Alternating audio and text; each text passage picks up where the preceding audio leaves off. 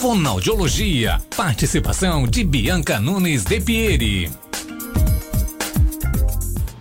Oi, Bianca, está nos escutando? Oi, boa tarde, estou escutando sim.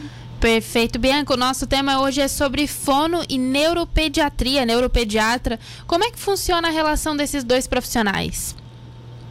Então, na verdade é uma via de mão dupla. A gente trabalha geralmente juntos e pode ter tanto acesso. Por exemplo, a criança começa comigo e com um fonoaudiólogo, com um psicólogo, com um terapeuta ocupacional, com um fisioterapeuta, e os terapeutas veem necessidade e encaminham para o neuropediatra, como também pode ser no caminhamento direto.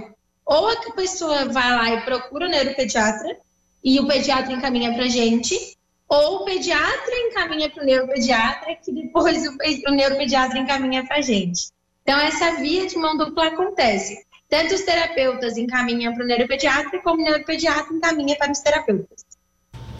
Certo. É, eu ia lhe perguntar quando que uma, cresci, uma criança precisa desses dois atendimentos.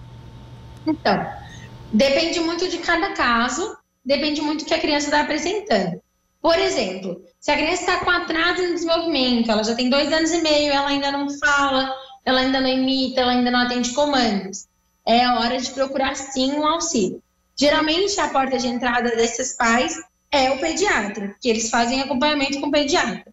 O pediatra, então, vai encaminhar para o neuropediatra, que vai pedir para a criança ser estimulada para que a criança aprenda a fazer todos esses pré-requisitos e que os pais sejam orientados. Então, o neuropediatra acaba encaminhando para o fonoaudiólogo, para o psicólogo e muitas vezes para o terapeuta ocupacional. Juntos a gente faz esse, é, esse encaminhamento, essa evolução, essas terapias, e a gente entra sempre em contato. O neuropediatra é acionado muito quando é para fechar diagnóstico ou quando a gente vê que precisa de alguma ajuda medicamentosa. Certo. É, crianças, por exemplo, com espectro autista, elas se encaixam também nesses dois atendimentos? Com certeza. É uma das, das vamos dizer assim, carros-chefes que acontece essa troca de, de profissionais de atendimento interdisciplinar. Quando eu fui pesquisar sobre as duas profissões, é, o que mais eu vi é, são dicas para os pais, por exemplo, como anotar todas as dúvidas, todos os comportamentos que eles acham é, que a criança pode ter esse atraso, pode ter é, outras dificuldades. Uma das principais dicas era essa: anotar as dúvidas para quando chegar no médico já ter uma lista preparada. Isso é indicado? Sim, com certeza. É muito importante a gente entender que tanto para levar ao fonoaudiólogo, quanto para levar ao psicólogo, quanto para levar, ao neuropediatra, a gente precisa que os pais conheçam a rotina e conheçam as dificuldades do seu filho. Porque muitas vezes os pais chegam só aqui e dizem assim: ah, então, é porque ele não tá falando. Tá, mas como é que é a rotina? Ai, não sei. Então a gente tem que sempre orientar os pais assim: olha, observem a rotina, observem o comportamento de vocês. Quando o fulano faz isso, qual é a postura de vocês? Quando o ciclano faz isso, o que, que acontece? Quando o ciclano pede tal coisa, como ele pede? E aí, observando esses pontos, é onde a gente vai observar as dificuldades vai trabalhar em cima disso. Para o neuropediatra, é muito importante, quando for fechar um diagnóstico ou quando for orientar. Não, acho que dá para esperar. Não, acho que está dentro do esperado. Não, olha, precisa sim levar no fonoaudiólogo, que é onde a gente trabalha bastante. Geralmente, o fonoaudiólogo é a porta de entrada é, desses pacientes, porque é o fonoaudiólogo que trabalha com desenvolvimento de linguagem né, e o desenvolvimento da comunicação.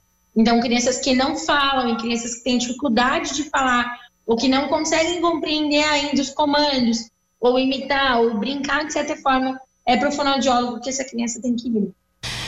E, Bia, tem uma idade específica para levar ou depende do encaminhamento do pediatra?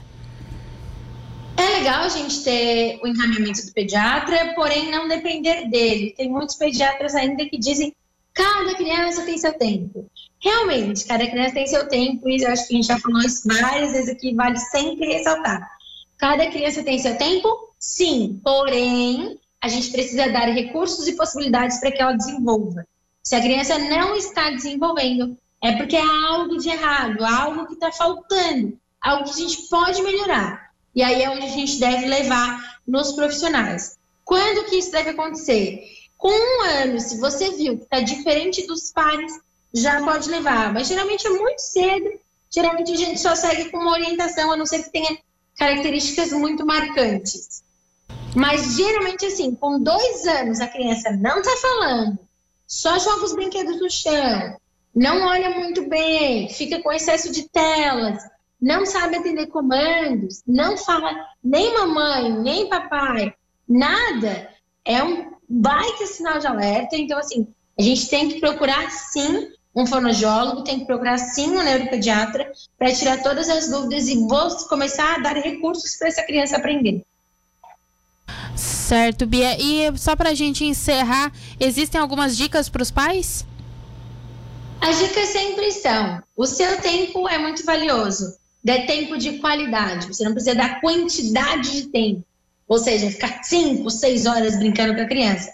Mas se você brincar meia horinha, 20 minutos com a criança, de qualidade, sem interferência de eletrônicos, e realmente estar ali brincando com a criança, você já soluciona a maior parte dos problemas. Outra dica: cuidado com excesso de telas. Bianca, é impossível deixar sem telas. Até dois anos não é indicado que a criança veja telas em momento nenhum. Mas, se não for possível retirada das telas, use com cautela, com responsabilidade, de uma forma inteligente. Porque se essa televisão fica ligada o tempo todo, as chances de você ter que gastar com tratamento fonoaudiológico, neuropediatra, é bem grande. Bia, muito obrigada por participar mais uma vez aqui do Estúdio Cidade. Até semana que vem. Semana que vem. Tchau, tchau.